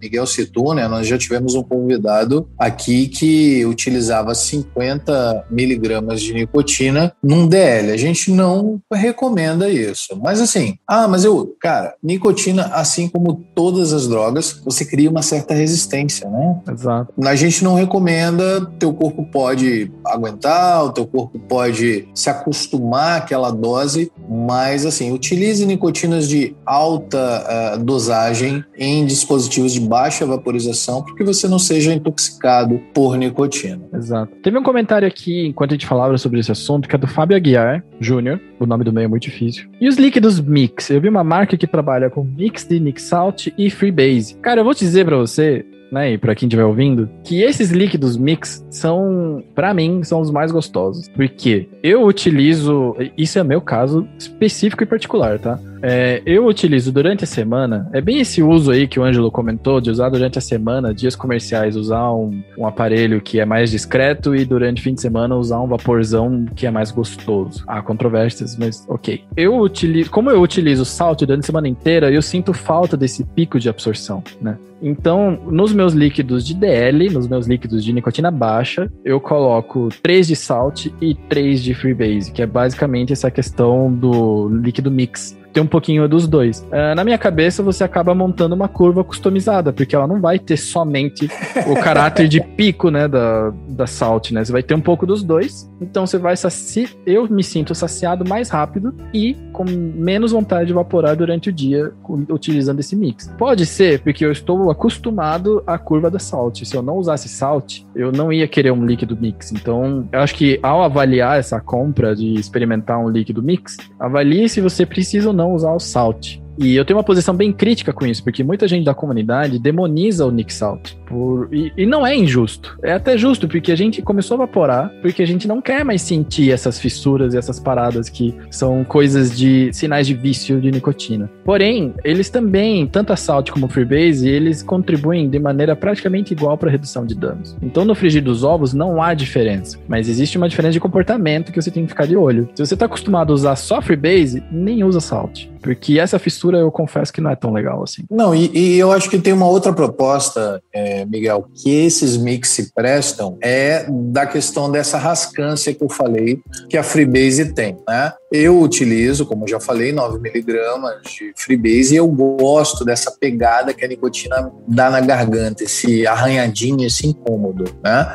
Mas nem todo mundo gosta disso. Tem gente que gosta de uma suavidade. E aí você fazendo esse mix, você, por exemplo, se você utilizasse, e aí você sabe disso, se você utilizar 6 miligramas de Freebase, é uma sensação completamente diferente de você utilizar o 3 mais 2 3. e 4, é. ou 3 mais 3, né? Você tem aquele hitzinho mínimo de 3 e você tem a saciedade de ter 6 miligramas com a curva variada, conforme você falou, a curva customizada, né? Eu acho que pode ser bem interessante aí se você quer também não, não ir direto para o salt e ter uma pegadinha de freebase, acho que pode ser interessante para esse caso. É, o feeling de usar um líquido mix desses daí é que eu estou usando um Juice 3mg com esteroides. Ele não chega a parecer um 4,5 de Freebase. Ele parece de fato um Juice 3, mas que tem um peso a mais ali que você não sabe explicar se você não sabe o que foi feito ali, sabe? Então é mais ou menos essa pegada.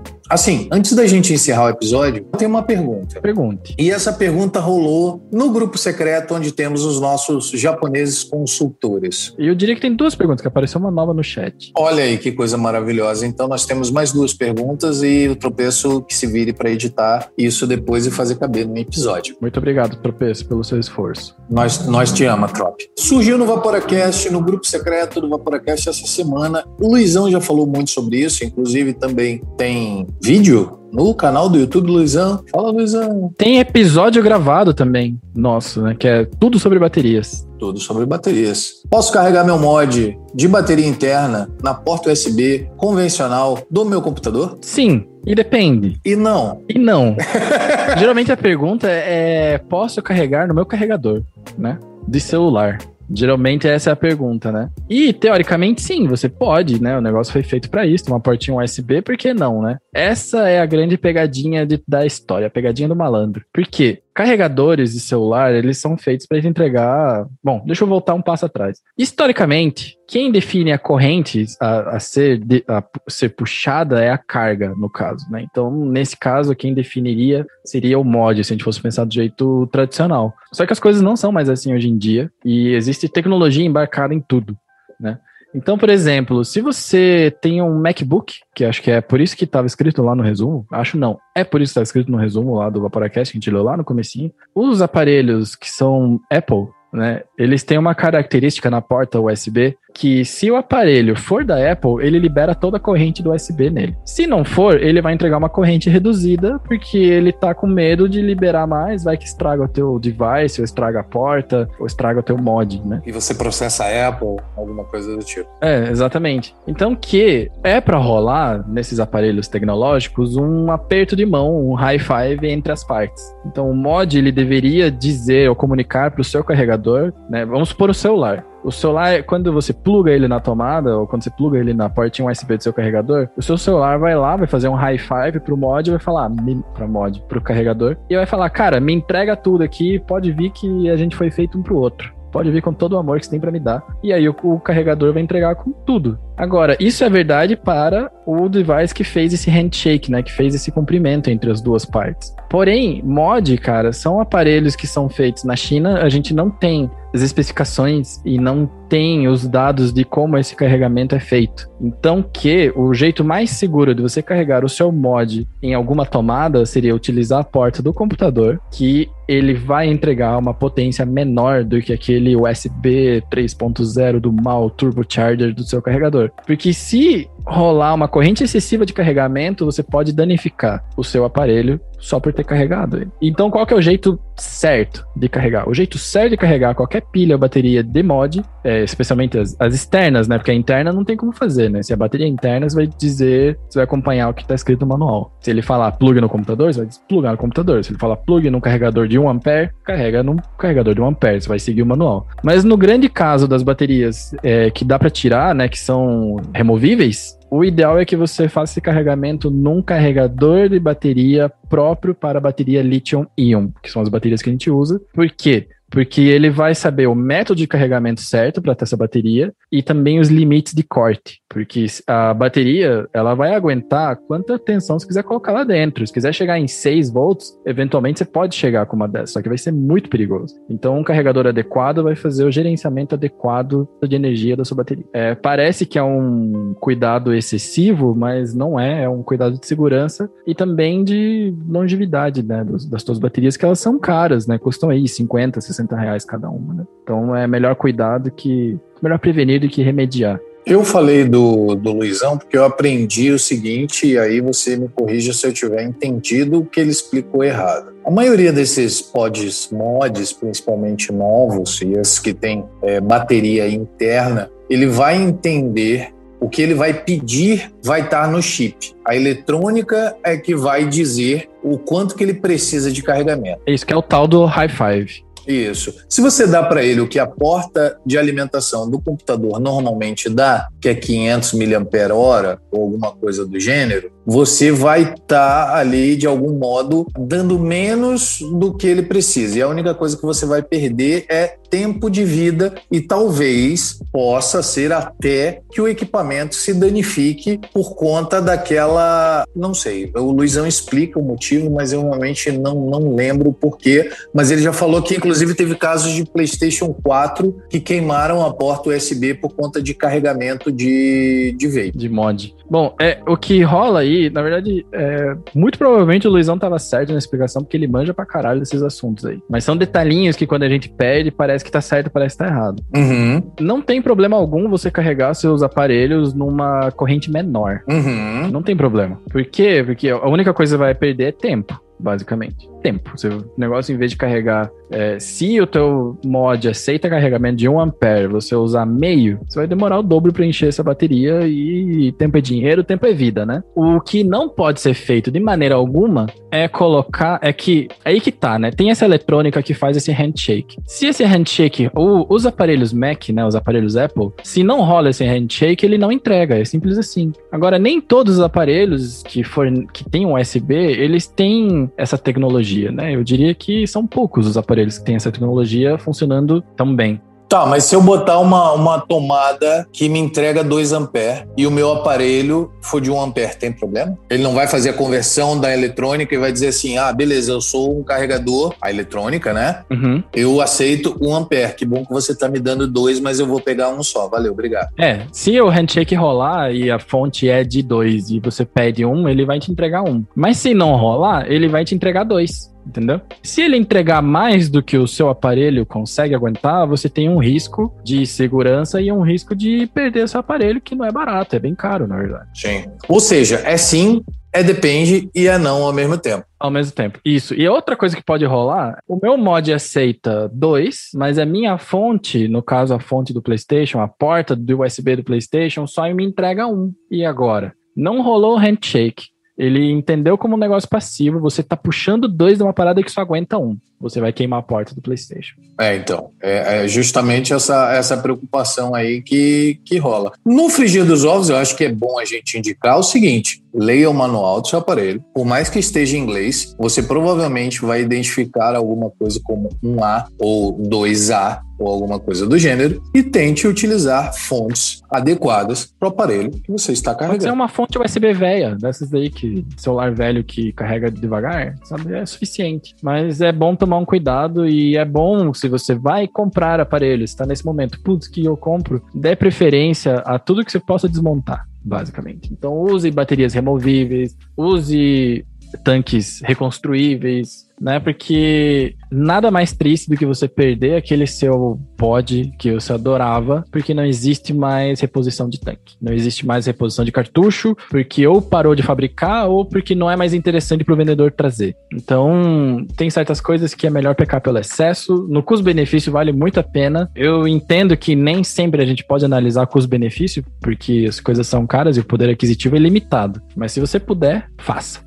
É, eu vou responder a última perguntinha aqui do Fernando Rabelo aqui no chat. Galera, vocês usam algum macete para cortar o algodão? Exemplo, uso Cotton Bacon Prime, queria já deixar as tiras pronto para uso. Não, eu, Miguel, não uso, mas Ângelo, você faz algum macete ou você vai fazendo na hora? Eu, não, eu, eu separo, eu separo não tudo, mas eu abro o pacote de algodão e já separo por tiras ali mais ou menos o que, o que eu acredito que seja suficiente, porque ele vem em tiras inteiras, né? Então eu separo uma tira e normalmente separo essa tira em mais três, porque as minhas coias normalmente são de diâmetro interno bem pequeno. Então é a experiência com o aparelho que você tem. Primeiro você erra um monte, joga um monte fora, mas assim, com o tempo você pega e sabe, putz, isso aqui já é o suficiente. Aí fica aquela tirinha assim e eu vou cortando. É, mas eu vou deixar indicado aqui um conteúdo. Tem um vídeo do Ricardo Exatamente. Abud lá que ele faz com padzinho. Exatamente. Tem um Instagram que é de um vapor, que é brother nosso, ele é aqui de Curitiba, inclusive, que chama Ricardo Aburhamad.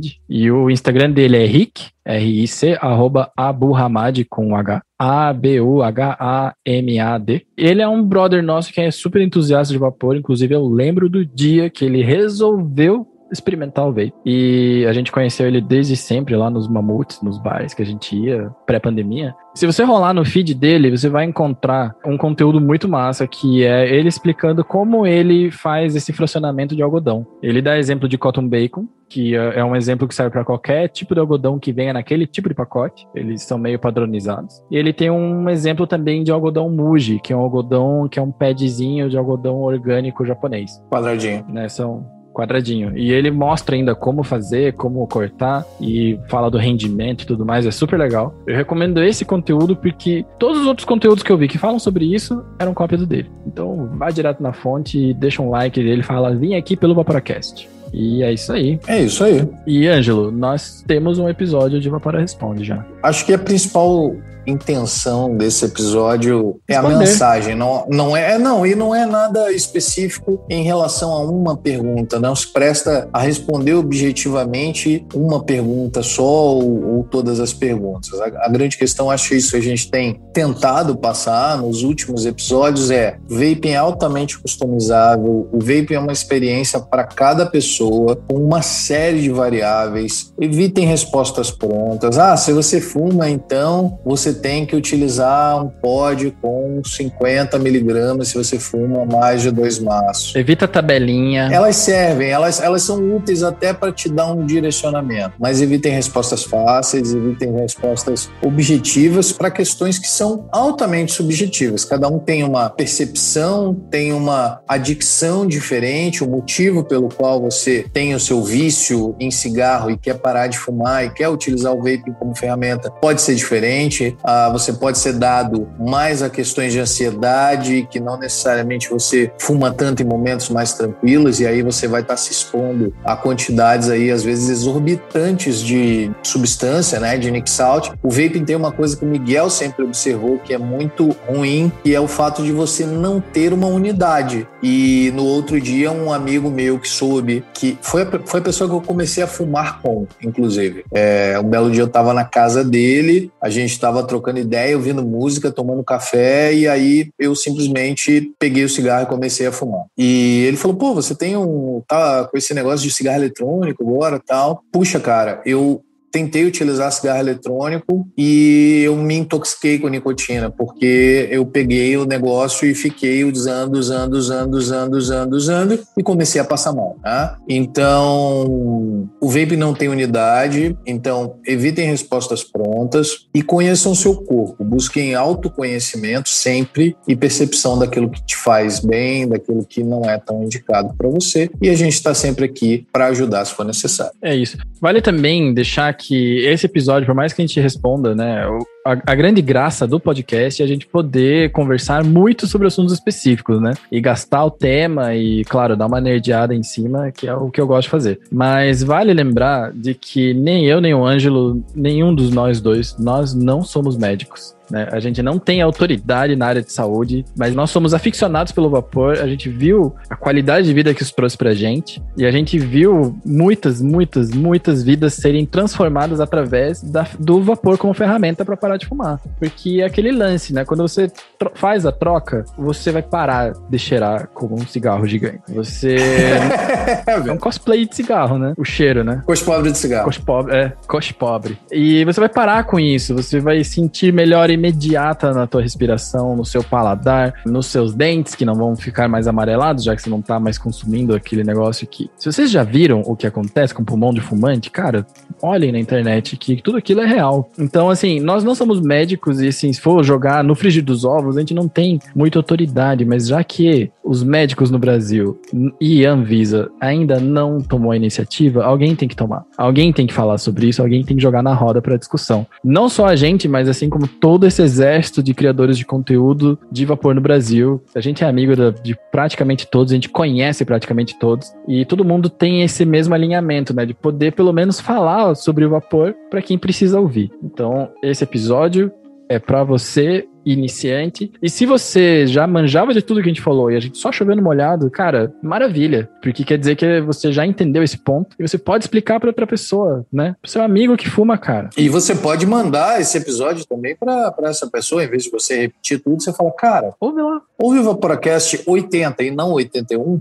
que lá a galera tá explicando mais ou menos sobre esse tema. Miguel, muito obrigado pelo convite, por estar aqui hoje com você. Um dia muito agradável, prazeroso. Muito obrigado, obrigado aí por tudo, obrigado por comparecer hoje. E a gente deixa um spoiler, né? Porque é bom deixar um spoiler pro próximo episódio, né? Sim, isso é legal. Próximo episódio, se você foi adolescente na época de 2000, 2001, é. 2002, que era mais ou menos o tempo que eu tava no estadual, e sei lá, você tocava guitarra, você provavelmente já tocou uma música deles, já ouviu, e eu tenho certeza absoluta, não importa o estilo musical que você ouve, você conhece. Você sabe cantar as músicas dele. É verdade. Então, semana que vem a gente tem uma presença mega ilustre no Vaporacast que vocês vão curtir bastante.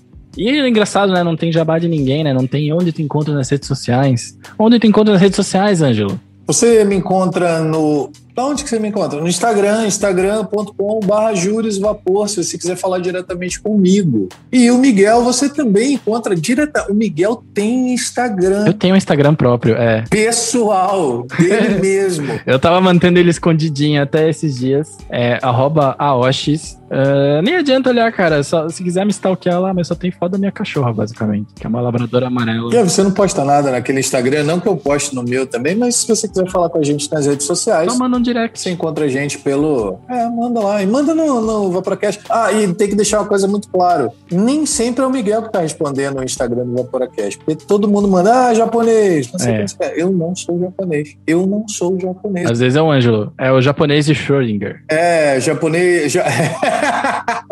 só, eu só sou japonês se for mangá, né? Com olho desse tamanho. É, se, bobear, né? Fazendo uma maquiagem bem feita, um olho de gatinho. Rola, né? Se bobear, passa. Se bobear, rola. O Vaporacast fica por aqui. Na semana que vem tem mais. Um grande abraço para todos e até adeus. Adeus, galera. Até semana que vem. Aqui mesmo onde você já ouviu a gente. Não preciso dizer.